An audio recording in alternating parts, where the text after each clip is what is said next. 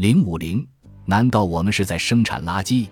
十 YC 是由后先生等三位年龄相仿的男士于二零一七年九月所共同创建的。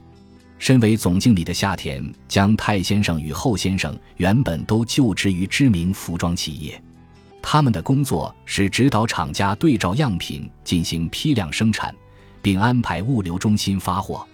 当时他们常常会感觉到，工厂刚发来的不久的货，没过几天就被送走去参加促销了。公司总说卖不出去，卖不出去，动不动就给服装降价。降价确实能够提升销量。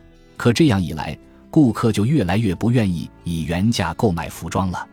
就这样，大量滞销的商品会在仓库里先放置一段时间，没过多久就被垃圾处理公司拉走。每个季度都是这样，周而复始。那时我心里想：难道我们是在生产垃圾吗？如果公司遵循销量全靠降价这一方针，顾客会越来越难以感受到商品的真正价值。服装的生产者们也会受到危害，这对他们双方都是一种辜负。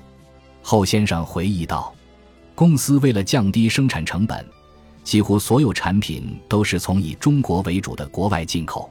后先生和他的同事根本不知道这些服装是在位于何处的工厂，由什么人以怎样的方式生产出来的。